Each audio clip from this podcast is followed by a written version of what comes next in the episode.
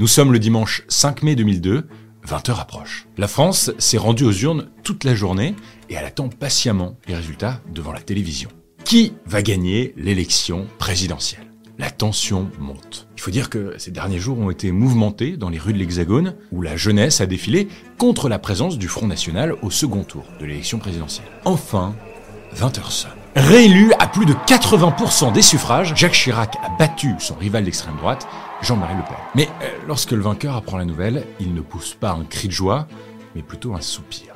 Certes, son score est historique, jamais un président n'avait rassemblé autant de voix, mais la victoire a un goût amer. Ok, euh, les Français se sont réunis par millions dans tout le pays pour faire barrage à une extrême droite qui, pour la première fois de l'histoire de la Ve République, accède au second tour d'une élection présidentielle, mais cette mobilisation historique n'est pas pour lui, elle est contre son adversaire. Complètement blasé, Jacques Chirac, ce soir-là, contemple son parcours. Quand même, il a été plusieurs fois ministre, député, deux fois Premier ministre, maire de Paris, et maintenant, pour un second mandat, président de la République. À 69 ans, il a déjà tant accompli. L'histoire de Jacques Chirac commence le 29 novembre 1932 à Paris. Ses parents, Abel Chirac et Marie-Louise Valette, sont mariés depuis une dizaine d'années. Avant lui, le couple a eu une petite fille, Jacqueline, qui est tragiquement décédée à l'âge de deux ans d'une infection des poumons. Huit ans avant la naissance de Jacques. Jacques, Jacqueline, vous comprenez l'hommage. L'arrivée du petit Jacques dans la famille Chirac est donc vécue comme une bénédiction. Alors, tout au long de son enfance, sa mère est très protectrice avec lui. Elle le couve et elle va même jusqu'à déballer les sucettes auxquelles il a le droit en rentrant de l'école. Pour pas que le petit se fatigue. Une vraie maman poule, quoi. Son père, lui, est banquier, de nature plus froide, plus distante. Malgré tout, Jacques Chirac grandit dans une famille bourgeoise et très aimante, et vit une enfance plutôt normale, enfin, jusqu'en 1940. Jacques Chirac a 8 ans, et l'armée allemande envahit la France sous le commandement d'Adolf Hitler. La famille Chirac décide alors de quitter Paris, ils s'y sentent plus en sécurité. Ils se réfugient en zone libre, en Corrèze, le fief familial de Marie-Louise, la mère de Jacques. C'est dans ce coin, calme et paisible, que le petit garçon passe son été à traire des vaches. Quelques mois plus tard, sa famille déménage dans le sud de la France, dans le petit village de Rayol-Canadel, où il étudie à l'école communale du coin. Bon, après, il reste complètement euh, inconscient du contexte de guerre et il passe une enfance heureuse et libre. Les années passent, on est en 1945, et la guerre est enfin finie. Les Chirac peuvent donc enfin rentrer chez eux, à Paris. Pendant ces années lycée, la personnalité du jeune homme commence à se dessiner. Il est en quête de liberté, curieux et un peu rebelle. En fait, le jeune Jacques Chirac est intéressé par l'ailleurs, l'exotisme. Il est fasciné par ce qui est radicalement différent. Il découvre alors le musée Guimet, à Paris, qui est spécialisé dans les arts asiatiques. Et là, c'est le coup de foudre. Il y est tout le temps, il sèche même les cours pour s'y rendre. C'est un moyen pour lui de s'échapper, à défaut de pouvoir lui-même découvrir le monde. En tout cas pour l'instant. Cette fascination pour l'Asie ne le quitte plus. C'est décidé, il veut apprendre le sanskrit, une langue ancienne venue d'Inde. Alors Jacques commence à prendre quelques cours dans le 13e arrondissement. Au bout d'un certain temps, le jugement de son professeur est sans appel, il est pas doué. Ça marche pas, ça sert à rien de continuer. Mais ça ne le décourage pas, c'est pas son genre. Jacques décide finalement donc d'apprendre le russe en plus de ses cours au lycée. Bon, pourquoi pas. Et en 1950, on fait péter le champagne. Jacques a 18 ans et il obtient son bac avec mention. Son père voudrait qu'il suive un parcours d'excellence. Il rêve qu'il fasse une prépa, puis une grande école d'ingénieur, comme Polytechnique. Mais Jacques, lui, rêve d'aventure. Alors un jour, pris d'un accès de rébellion, il embarque contre l'avis de son père sur un bateau du Havre en tant qu'apprenti matelot. Quelques mois plus tard, la folie du jeune homme est rattrapée par son père. Il faut qu'il fasse de vraies études. On est alors en 1951, Jacques se résout à intégrer les rangs de Sciences Po. C'est là que sa conscience politique commence à se forger. Il se rapproche alors du parti communiste, paradoxal quand sait le parcours qu'il attend. Pendant quelques temps, il vend même dans les rues de Saint-Germain-des-Prés l'Humanité Dimanche, un journal réputé très à gauche. À Sciences Po, Chirac détonne un peu. Son parcours est un peu différent de celui des autres, mais ça ne l'empêche pas d'être réputé bon leader. Il organise, anime, dirige ses groupes de travail. Il est charismatique et dans le fond, c'est un vrai séducteur. Ses camarades, surtout les filles, sont sensibles au charme du grand Chirac qui fait près d'un mètre 90. Mais il n'y en a qu'une qui l'intéresse vraiment. Au détour d'une bibliothèque, il rencontre une jeune fille plutôt timide et studieuse. Il sent qu'il y a quelque chose de différent chez elle, d'unique. Cette fille, c'est Bernadette Chaudron de Courcelles. Les deux petits jeunes se cherchent et se plaisent. La jeune femme se met même un peu à son service. Elle lui passe ses notes et lui fait des fiches de cours. En 1953, Jacques Chirac a 20 ans et dans le cadre de ses études à Sciences Po, il fait plusieurs séjours aux États-Unis. Ses rêves d'aventure ne l'ont jamais quitté. et son côté rebelle se manifeste à nouveau. Il travaille dans un fast-food de Boston pour payer ses études, et en même temps, son côté dragueur ne le quitte pas. Bah ouais, il tombe sous le charme d'une jeune américaine, Florence Hurley. Rapidement, il se fiance, mais c'est un drame pour sa famille restée en France, et surtout pour Bernadette. Alors, une fois n'est pas coutume, son père le rappelle à l'ordre. Il lui envoie un télégramme. Reçu aux écrits de l'École nationale d'administration, stop. Prière de rentrer en France pour passer l'oral, stop. Alors déjà, bonjour. T'imagines, tu ça de ton daron Pas très bavard, le père Chirac. Il rompt ses fiançailles avec l'américaine et rentre à Paris. Le voilà reçu à l'ENA. Et en même temps, il retrouve Bernadette, avec qui il se marie en 1956, à l'âge de 23 ans, malgré les réticences des parents de la jeune fille. Mais avant de se replonger 100% dans les études, il ressent encore le besoin de s'échapper. Une dernière fois. Il se porte donc volontaire pour faire son service militaire en Algérie, une Algérie qu'il aimerait voir rester française. En 1957, il rentre à Paris, le voilà, enfin prêt à passer aux choses sérieuses. Côté vie perso, sa famille s'agrandit. Il est désormais papa de deux filles, Laurence, née en 1958, et Claude, née en 1962. Et sur le plan des études, il se donne fond à l'ENA qu'il vient d'intégrer. Ainsi, ses anciens rêves d'aventure s'estompent et de nouveau se dessinent. C'est décidé, il veut commander. En 1959, il finit en haut du classement de la promo Vauban. Maintenant, il est temps de s'attaquer au monde réel. Alors, il intègre la Cour des comptes, la juridiction qui contrôle les comptes publics, ceux de l'État notamment. Mais ça ne dure pas très longtemps. En 1962, à seulement 29 ans, il est propulsé à Matignon et devient rapidement le conseiller du Premier ministre de l'époque, Georges Pompidou. À partir de là, il se range chez les gaullistes, ceux qui s'alignent sur les idées du général de Gaulle, qui est président de la République à l'époque. Jacques le Conquérant prend forme. Bernadette Chirac, qui entre-temps a abandonné ses études, accepte ce destin un peu particulier et accompagne son mari avec une loyauté sans faille. Pendant ces années-là, Chirac considère Pompidou comme un véritable mentor. Il l'admire et veut l'impressionner. Et une bonne occasion se présente. Nous sommes en 1967 et les élections législatives approchent. Georges Pompidou, le Premier ministre, lance alors un défi à dix jeunes politiques de droite, dont Chirac. Ils doivent se faire élire députés dans des circonscriptions euh, traditionnellement de gauche. C'est l'opération Jeune Loup. Jacques Chirac tente donc sa chance en Corrèze. Et il met en avant les racines familiales qui y accrochent. Il connaît le nom de tout le monde, il discute et boit des bières avec les Corésiens. La légende dit même qu'il connaît le nom des vaches de la région. Il fait le gars du coin, quoi. Tu te fais pas de ville, toi Non, ah je suis comme toi. Ouais. Toi, tu n'as pas l'air d'en faire guère mieux. T'as un bon placeur Oui. Sa stratégie est excellente, il est élu député de la Corrèze. Le jeune loup creuse peu à peu sa tanière. Le public commence à le connaître, à l'apprécier même. Pour le féliciter, Pompidou offre à celui qu'il surnomme le bulldozer le poste de secrétaire d'État à l'emploi.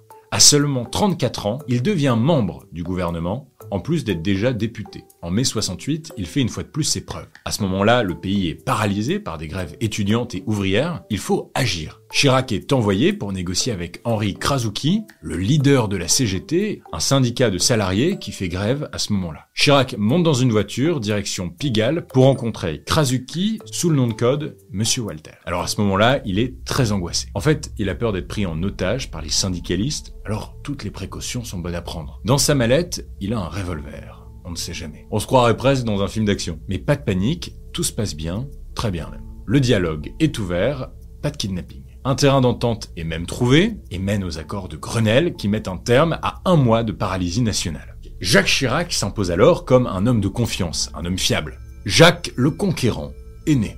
Suite aux événements de mai 68, le général de Gaulle rend son tablier et Georges Pompidou lui succède en tant que président de la République. Il garde Jacques Chirac sous son aile et le nomme secrétaire d'État à l'économie et aux finances. Et en fait, à partir de là, Chirac enchaîne les postes toujours plus haut placés. Il devient ministre délégué auprès du Premier ministre, chargé des relations avec le Parlement en 1971. Puis ministre de l'Agriculture en 1972. Il est chaque année la star du Salon de l'Agriculture. Le fond du problème, c'est que les éleveurs français sont devenus certainement actuellement les meilleurs du monde. Et toutes les races que nous voyons ici aujourd'hui en témoignent amplement, je crois que personne ne peut le contester. En 1974, Jacques Chirac a 41 ans et il est nommé ministre de l'Intérieur. Ministre de l'Intérieur, c'est un des postes les plus importants au sein d'un gouvernement. Il occupe ce poste depuis seulement trois mois, mais il est désormais un poids lourd du paysage politique français. Mais un lourd secret pèse sur la République. Le président Pompidou est malade. Il souffre d'un rare cancer du sang. La fragilité du président déstabilise Chirac. Il faut dire que les deux hommes sont très proches. Le 2 avril 1974, la nouvelle tombe. Le président Pompidou est mort à seulement 63 ans. Jacques Chirac est dévasté. Plus qu'un mentor, Pompidou c'était pour lui un deuxième père. À ce moment-là, il le comprend, il est temps pour lui de tracer son propre destin. Pompidou est mort, il faut donc le remplacer. Le gaulliste et ancien Premier ministre, Jacques Chaban-Delmas, s'impose d'abord comme le choix logique, c'est un peu l'héritier naturel de Pompidou. Mais Jacques Chirac ne le voit pas de cette manière. Lui préférerait Valéry Giscard d'Estaing, un homme de centre-droite, plus libéral et modéré. Du point de vue de Chirac, VGE, comme on dit, est plus apte à diriger. Alors dans l'ombre, il fait campagne pour lui, et signe même l'appel des 43, une tribune qui déplore la multiplication des candidatures à droite euh, pour l'élection présidentielle et qui réussit à écarter complètement Jacques Chaban-Delmas. La stratégie de Chirac est payante, Valéry Giscard d'Estaing est élu président de la République en 1974. Et le calcul est bon pour Chirac, VGE, en gage de gratitude, nomme Jacques Chirac Premier ministre. À Matignon, ses collaborateurs ont l'image d'un homme un peu brutal et cassant. Mais sur le terrain, c'est une autre histoire. Le jeune loup corésien est sympathique, populaire. En tant que Premier ministre, Jacques Chirac met en place des réformes majeures. Il abaisse par exemple la majorité et donc le droit de vote de 21 ans à 18 ans. Il réforme l'audiovisuel public en plusieurs entités distinctes. C'est à ce moment-là que naît Radio France par exemple. Il apporte son soutien à la loi Veil sur l'avortement. Bon, au début il avait quand même dit que c'était une affaire de bonne femme, mais en interne, les relations entre Chirac et Giscard se détériorent assez rapidement. Jacques semble proche du peuple, tandis que le président a une image euh, plus distante. Les personnages sont diamétralement opposés et entre eux, ça colle plus. Giscard ne laisse pas manœuvrer Chirac dans son propre gouvernement, et ça, il ne peut pas l'accepter. Le 25 août 1976, le Premier ministre Jacques Chirac présente donc sa démission et celle de son gouvernement. Je ne dispose pas des moyens que j'estime aujourd'hui nécessaires pour assumer efficacement mes fonctions de Premier ministre. Et dans ces conditions, j'ai décidé d'y mettre fin. Disons-le, c'est une manière de faire assez inhabituelle. Son départ est vu comme une rupture brutale, un acte de rébellion. Et une fois qu'il a quitté le gouvernement, Chirac veut rebondir, et vite. Il est réélu député de la Corrèze, et pour ne plus avoir de compte à rendre à personne, il crée le 5 décembre 1976 son propre parti politique de droite. C'est la naissance du RPR, le Rassemblement pour la République. Peuple, une fois encore, debout et rassemblé. Vive la République, vive la France. Chirac, je vous le disais, n'a pas de temps à perdre. L'année d'après, à 44 ans, il devient maire de Paris sous la bannière de son nouveau parti. Et pour l'anecdote, maire de Paris, c'est une fonction qui avait disparu depuis plus de 100 ans. Jacques Chirac succède ainsi à un certain Jules Ferry. Et ce mandat, il le gardera pendant 18 ans jusqu'en 1995.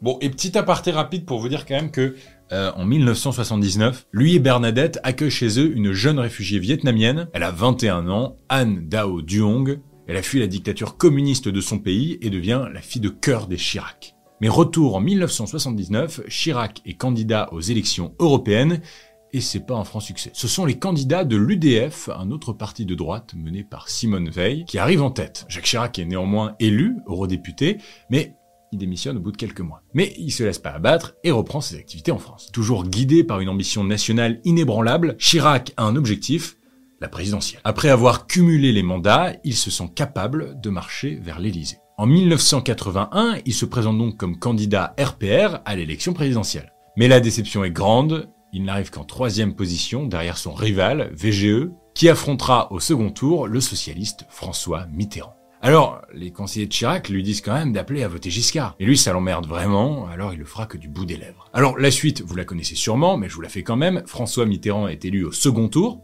en vrai, c'est au moins ça de prix pour Chirac. Giscard est hors jeu, ça lui laissera plus de place. À partir de ce moment-là, Chirac devient la figure principale d'opposition face au gouvernement en place, qui est de gauche pour la première fois, rappelons-le, depuis le début de la Ve République. En 1986, les Français doivent se rendre aux urnes, de nouvelles élections législatives sont organisées. La majorité parlementaire est alors obtenue par une coalition de droite que dirige Chirac. Alors, en tant que chef de la majorité au Parlement, Chirac est nommé une nouvelle fois Premier ministre. Sauf que si vous avez bien suivi, le président Mitterrand, lui, est de gauche. Un Premier ministre de droite, un président de gauche, on y est. C'est la première cohabitation de la Ve République. Alors l'ambiance est évidemment tendue entre les deux. Chirac Premier ministre, reste aussi maire de Paris et il entend bien mener sa politique parisienne. À l'échelle nationale, il privatise par exemple de nombreuses entreprises publiques. Je pense à la Société Générale ou à la boîte de pub Avas. Et il veut rendre le marché du travail plus flexible pour lutter contre le chômage. Deux ans plus tard, en 1988, Chirac a 55 ans. Et il n'a pas perdu de vue l'Élysée. Il décide alors de se présenter une nouvelle fois à l'élection présidentielle. Cette fois-ci, ce sera la bonne, il en est persuadé. Et pour la première fois de son histoire personnelle, il réussit à se hisser au second tour face à François Mitterrand. Et c'est d'ailleurs lors du débat de l'entre-deux tours qu'on a eu le droit à cette séquence cultissime. Ce soir, je ne suis pas le Premier ministre et vous n'êtes pas le Président de la République. Nous sommes deux candidats à égalité et qui se soumettent au jugement des Français, seul qui compte. Vous me permettrez donc de vous appeler Monsieur Mitterrand. Mais vous avez tout à fait raison, Monsieur le Premier ministre.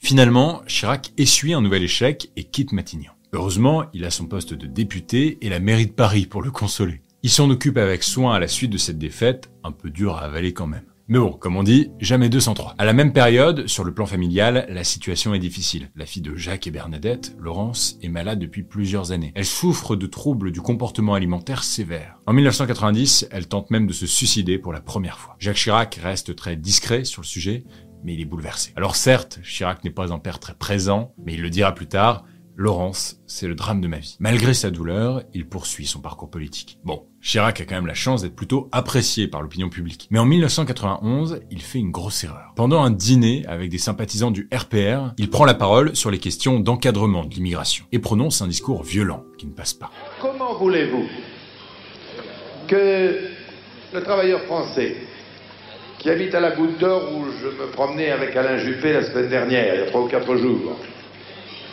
et qui travaille avec sa femme, et qui ensemble gagne environ 15 000 francs, et qui voit sur le palier à côté de son HLM entasser une famille avec un père de famille, trois ou quatre épouses et une vingtaine de gosses, et qui gagne 50 000 francs de prestations sociales sans naturellement travailler.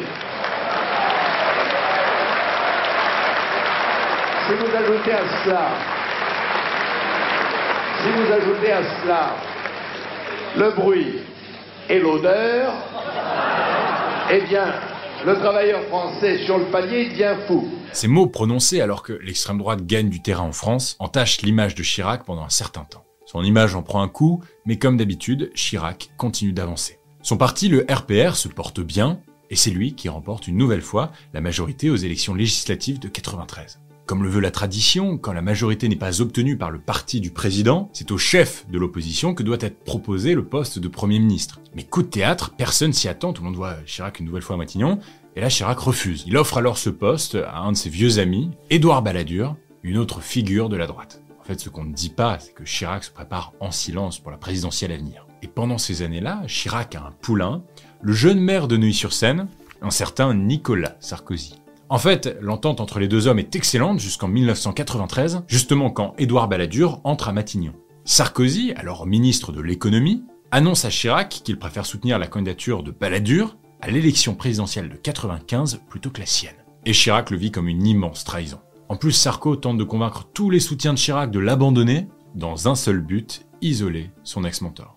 Alors Chirac va s'isoler. Ok. Mais pas pour pleurer sur son sort. Il prépare l'élection avec toute la force et l'ambition qui lui reste. Il sillonne la France et comme à son habitude, il va à la rencontre des Français. Ça, il sait faire. Puis rappelons-le, il va pas les mains dans les poches. Il reste maire de Paris et député à l'Assemblée nationale. Elle est encore loin, la loi sur le cumul des mandats. Nous sommes en août 1994, la prochaine élection présidentielle approche. Lors de la célébration du 50e anniversaire de la libération de Paris, un tournant décisif se produit. En fait, pendant la cérémonie, le candidat Chirac et le président Mitterrand se retirent dans un bureau. Officiellement, c'est pour signer le livre d'or de la mairie. Mais en réalité, c'est une manigance bien préparée. Tous les journalistes et même les invités se posent des questions, et le chef du service de photographie de la mairie aurait entendu ces mots prononcé par Mitterrand qui n'apprécie pas vraiment son Premier ministre Balladur. Mitterrand aurait dit à Chirac Préparez-vous, c'est votre tour, je vais vous aider et vous allez gagner. La presse s'affole, c'est un coup de maître. Jusque-là, les sondages donnaient Édouard Balladur gagnant face à Jacques Chirac. Mais à partir de cet événement, les courbes s'inversent. Jacques le Conquérant reprend le dessus. C'est une remontada extraordinaire. Il peut réellement commencer sa campagne. Alors il surfe sur la vague de son succès, de son image d'homme du peuple, du terroir. Un fil rouge de sa campagne d'ailleurs, ce sont les pommes. C'est d'abord parce que j'aime beaucoup les pommes. Chez moi en Corrèze, il y a des pommiers qui sont des pommiers qui ne sont pas de très grande qualité, il faut bien le reconnaître. Et euh, on fait des pommes pour faire un petit cidre qui n'a pas non plus de grande prétention, mais que j'aime bien. Alors ça me rappelle un peu cela. Nous sommes le 7 mai 1995. Jacques Chirac a 63 ans et a conquis le cœur des Français. Ça y est, après deux essais ratés, Jacques Chirac devient président de la République française. Victorieux, il se dirige en voiture vers le QG du RPR. Il donne deux instructions à son chauffeur, rouler le plus vite possible, mais ne provoquer aucun accident.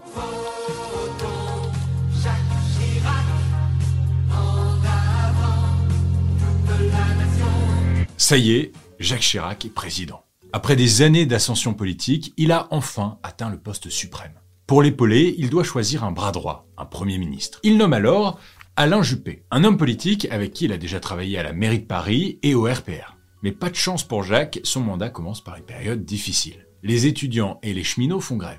Et c'est la plus longue depuis mai 68. En fait, beaucoup de Français sont en colère contre la nouvelle réforme de la sécurité sociale. Une réforme qui a été mise en place par Alain Juppé, qui implique entre autres l'allongement de la durée de cotisation des fonctionnaires et la baisse de remboursement des frais d'hospitalisation. La rue n'est pas contente, alors tout le monde politique dit à Jacques Chirac qu'il faut se débarrasser de Juppé. Mais le président Chirac ne souhaite pas remanier son gouvernement. Le problème c'est qu'il doit faire quelque chose, et vite. En 1997, il prend donc une décision majeure et inattendue. Il dissout l'Assemblée nationale. Le pays doit donc réorganiser des élections législatives. Jusqu'alors, le parti de Chirac avait une majorité plus que confortable à l'Assemblée. Et le président se dit que bah, si cette majorité est reconduite, cela calmera les foules et lui donnera une forme de légitimité. Mais le calcul est mauvais. Hyper mauvais. Les députés de droite sont pris de court et ont du mal à organiser leur campagne. Ainsi, la gauche en profite et gagne plus de 200 sièges à l'Assemblée nationale. Là, Chirac s'est tiré une énorme balle dans le pied. Et oui, vous l'avez compris maintenant, comme le veut la pratique, une cohabitation s'impose. Pendant 5 ans, Jacques Chirac va donc subir un premier ministre socialiste, un certain Lionel Jospin, le même qu'il a évincé lors de la dernière campagne présidentielle. Sa marge de manœuvre en tant que président est donc terriblement réduite. Malgré son gouvernement d'opposition, Chirac fait passer plusieurs réformes. Si certaines avancées majeures qu'on observe pendant son premier mandat, comme la réforme des 35 heures, sont plutôt attribuées au Premier ministre socialiste, Lionel Jospin, le président prend également des décisions fortes. Il suspend le service militaire et devient le premier président français à reconnaître en 1995 la responsabilité de la France dans la déportation et l'extermination des Juifs pendant la Seconde Guerre mondiale. Ces heures noires souillent à jamais notre histoire et sont une injure à notre passé et à nos traditions. Oui, la folie criminelle de l'occupant a été, chacun le sait, secondée par des Français, secondée par l'État français. Autre changement majeur, sa décision d'organiser un référendum. Référendum dans lequel il propose de passer du septennat présidentiel, c'est-à-dire 7 ans, à un mandat de 5 ans le président. Et le référendum est approuvé par 73% des Français, on passe donc au quinquennat. En fait, cette réforme permet aux élections législatives et présidentielles d'être alignées, et donc à l'avenir d'éviter les cohabitations, parce qu'en général, on donne la majorité au président qui vient d'être élu. Au cours de son mandat, il enchaîne les visites en région. Et le 15 août 2000, un événement majeur se produit. Lors de ses vacances au fort de Brégançon, il prend sur ses épaules un petit garçon blond, et ce petit garçon blond, c'est moi. C'est un vrai truc ou pas? Oui, c'est une vraie anecdote. J'ai fait la une quand j'avais 3 ans de, de Var Matin avec Jacques Chirac. L'événement sera photographié et finira en une du Var Matin le lendemain. Bon ouais, je voulais vous raconter, je trouve ça marrant. Eh, j'ai pas menti, c'est vraiment le président de mon enfance. Nous voilà, en 2002, une nouvelle élection présidentielle approche. Le président se prépare, son prédécesseur François Mitterrand avait exécuté deux mandats. Alors il s'agirait de faire pareil. Même si au début les sondages ne lui sont pas favorables, d'autant plus qu'on entend parler depuis quelques temps d'une affaire d'emploi fictif que Chirac aurait attribué pendant son mandat à la mairie de Paris. Mais pour l'instant, aucune sanction n'est prononcée. Bah oui, Chirac bénéficie de ce qu'on appelle l'immunité présidentielle. La fameuse. Et le 21 avril 2002, après plusieurs mois de campagne présidentielle, un véritable séisme politique secoue le territoire français.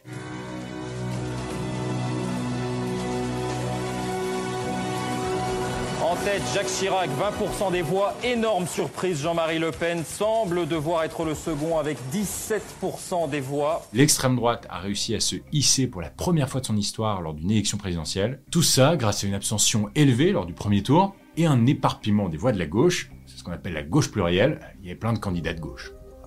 À l'annonce des résultats, des foules et des foules de personnes se précipitent dans la rue, des jeunes surtout. La France ne veut pas de Jean-Marie Le Pen comme président. La France dit non. Le 5 mai, il faut pas hésiter. Alors mettez des gants si vous voulez, des pinces ou ce que vous voulez, mais votez, abaissez le plus bas possible Le Pen. Il y en a un autre qui dit non, c'est Chirac qui dit non au débat traditionnel avec son adversaire Jean-Marie Le Pen. Pas plus que je n'ai accepté dans le passé d'alliance avec le Front National, et ceci quel qu'en soit le prix politique.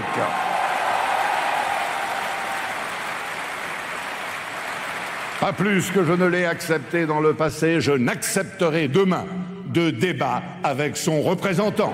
Deux semaines plus tard, le 5 mai 2002, les résultats du second tour tombent. Jacques Chirac, 69 ans, est réélu président de la République à plus de 82% des suffrages. Bon, un score qui est record, mais qui est dû au rassemblement massif des électeurs de tous bords politiques contre le Front National. Jacques Chirac est reparti pour 5 ans, et quelques mois plus tard, la droite récupère sa majorité à l'Assemblée nationale. Chirac retrouve donc une certaine liberté dans sa politique, et puis bénéficie d'une image publique assez sympathique. Notamment grâce à un truc, un espèce de phénomène, les guignols de l'info sur Canal+, qui a fait de sa marionnette l'une des plus populaires. Mais malgré ça, Jacques Chirac reste un homme discret. Il aime pas beaucoup se montrer, surtout ce qu'il a de plus intime chez lui. D'ailleurs, pour rappel, Jacques Chirac est un grand passionné de l'Asie. Si sa passion pour les sumos est de notoriété publique, euh, ce qu'il est moins par contre, c'est qu'il se promène souvent, même à des réunions hyper importantes, avec une mallette qui contient des photos et des descriptions d'œuvres d'art premiers. Il les consulte quand les réunions s'éternisent, quand ses rêves d'autrefois lui reviennent, et ce, durant tout le quinquennat. On peut retenir plusieurs événements majeurs de ce second mandat. Déjà, l'émergence du nouveau parti de droite, l'UMP, qui est en fait l'héritier du RPR fondé en avril 2002, notamment par Chirac. On retient aussi la même année les mots retentissants du président lors d'un sommet en Afrique du Sud. Notre maison brûle. Et nous regardons ailleurs. Nous ne pourrons pas dire que nous ne savions pas. Pour info, il a signé en 97 l'accord de Kyoto et a donc engagé la France à réduire ses émissions de gaz à effet de serre. Alors bon, Jacques Chirac, c'était pas non plus le plus grand des écolos, mais il a quand même contribué à éveiller une forme de conscience au sujet du dérèglement climatique. Quelques mois plus tard, le président Chirac échappe de peu à une tentative d'assassinat par un militant d'extrême droite définitivement une drôle de vie. Bon après, comme tous les autres sujets qu'on traite sur cette chaîne, Oussama Ben Laden, Simone Veil, Poutine, Elon Musk, Bezos, autant de parcours que je vous ai raconté et que tu peux découvrir en t'abonnant à cette chaîne. On est en 2003 et Jacques Chirac prend une décision importante. Pour redonner un peu de contexte, on est quelques temps après les attentats du 11 septembre et les États-Unis veulent intervenir en Irak pour combattre les islamistes. Chirac refuse catégoriquement d'engager la France dans cette guerre, les risques de perte sont trop grands. Et c'est son ministre des Affaires étrangères de l'époque, Dominique de Villepin, qui justifie cette position dans un discours très engagé à l'ONU. Dans ce temple des Nations Unies, nous sommes les gardiens d'un idéal. Nous sommes les gardiens d'une conscience. La lourde responsabilité et l'immense honneur qui sont les nôtres doivent nous conduire à donner la priorité au désarmement dans la paix. Le dernier événement qui marque fortement la fin du quinquennat de Chirac, c'est en 2005 quand il propose à la France, par référendum, l'adoption d'une constitution européenne. Mais les Français votent le non. C'est vécu comme un choc par Chirac, et on dit parfois que c'est cet échec qui fait sonner la fin du règne de Chirac, la fin de la Chiraquie. La même année, c'est un événement inquiétant qui confirme ce déclin. Nous sommes alors le 2 septembre 2005, Jacques Chirac a 72 ans. Il prononce un discours face à des dirigeants étrangers, mais les mots écrits devant lui s'en mêlent. Il ne les reconnaît plus, sa vision se trouble, il tente de garder la face, mais sa femme Bernadette, qui le connaît bien, voit qu'il y a quelque chose qui ne va pas. Elle le force alors à se rendre à l'hôpital, et le diagnostic tombe, le président a fait un AVC. Après 18 mois de mandat pendant lesquels Chirac se montre de plus en plus faible, il est temps de faire place à son successeur. Mes chers compatriotes, au terme du mandat que vous m'avez confié, le moment sera venu pour moi de vous servir autrement. Je ne solliciterai pas vos suffrages pour un nouveau mandat. En mai 2007, Nicolas Sarkozy est élu président de la République française. Et si publiquement Chirac le soutient, il est encore un peu là. Et ce n'est pas vraiment avec chaleur qu'il lui confie les clés de l'Élysée. Son départ est un moment difficile, mais il peut compter sur sa femme Bernadette pour l'épauler. Chirac a du mal à s'acclimater à sa vie hors des tourbillons de la politique. En revanche, ça lui donne un peu de temps pour se consacrer à sa passion de toujours, les arts premiers. Quelques mois avant qu'il cède sa place, il porte le projet du Quai Branly, un musée à Paris spécialisé dans l'art des civilisations non européennes, qui portera d'ailleurs plus tard son nom. Jacques commence la rédaction de ses mémoires, et en parallèle, l'ancien président de la République devient membre du Conseil constitutionnel une institution qui veille à ce que les lois soient conformes à la Constitution. En quelque sorte, Chirac se console de son éloignement avec la vie politique. Mais sa condition médicale s'affaiblit. Il est fier de ce qu'il a accompli, mais cette vieille affaire des emplois fictifs à la mairie de Paris le rattrape. Son immunité présidentielle ne le protège plus, alors en 2011, il devient le premier président de la République française à être condamné par la justice. Jacques Chirac, c'est un homme complexe, avec ses parts de lumière et ses parts d'ombre. Plus le temps passe, et plus il est difficile de lui attribuer une étiquette. En 2012, à l'occasion de l'élection présidentielle de la même année, Jacques Chirac affirme qu'il votera pour François Hollande, le candidat socialiste. Alors on dit qu'il débloque, qu'il raconte un peu n'importe quoi. Mais même sa femme Bernadette le dit, vous savez, mon mari a toujours été de gauche. Après plus de dix ans de problèmes de santé variés, après le décès de sa fille Laurence en 2016, Jacques Chirac meurt à Paris le 26 septembre 2019 à l'âge de 86 ans. Au cours de sa vie, Chirac a traversé les époques et multiplié les mandats. Je trouvais ça hyper intéressant de vous raconter sa vie parce que Chirac, finalement, c'est un petit peu le fil rouge de la Ve République. L'homme a été candidat par trois fois à une élection présidentielle avant d'être élu. Il a été un pont entre plusieurs générations de politiques éveillés à la question climatique cet enfant issu des meilleures formations françaises a toujours donné l'image d'être proche des Français. Dragueur, mangeur de pommes, passionné d'art premier, le rebelle, le bulldozer, le conquérant, c'était l'histoire de Jacques Chirac. Merci beaucoup d'avoir écouté euh, cet épisode de l'Histoire 2 en podcast. Je vous rappelle simplement que les épisodes sont aussi disponibles sur YouTube avec des images. Il faut juste taper Gaspard G. Et d'ici là, je vous dis à la semaine prochaine. Abonnez-vous sur votre plateforme de podcast préférée. N'oubliez pas de laisser 5 étoiles, c'est important pour le référencement. Quant à moi, je vous dis à la semaine prochaine. Ciao